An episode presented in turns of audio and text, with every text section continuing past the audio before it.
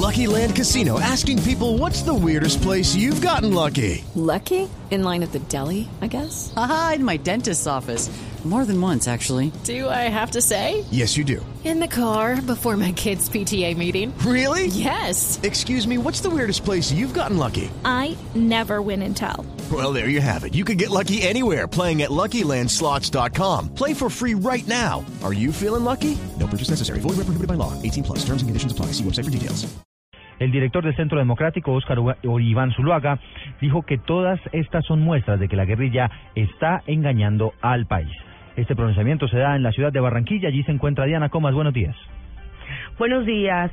Oscar Iván Zuluaga ha dicho que la amenaza es real y que no se puede estar en una negociación con los ojos vendados. Siguen siendo una organización terrorista, siguen haciéndole daño, son una amenaza real, cometiendo todo tipo de atropellos.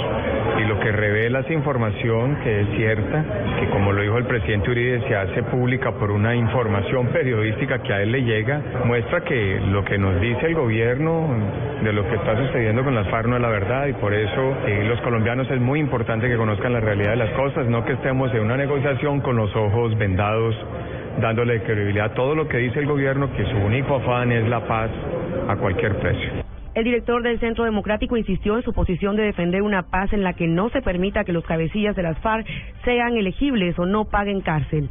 En Barranquilla, Diana Comas, Blue Radio.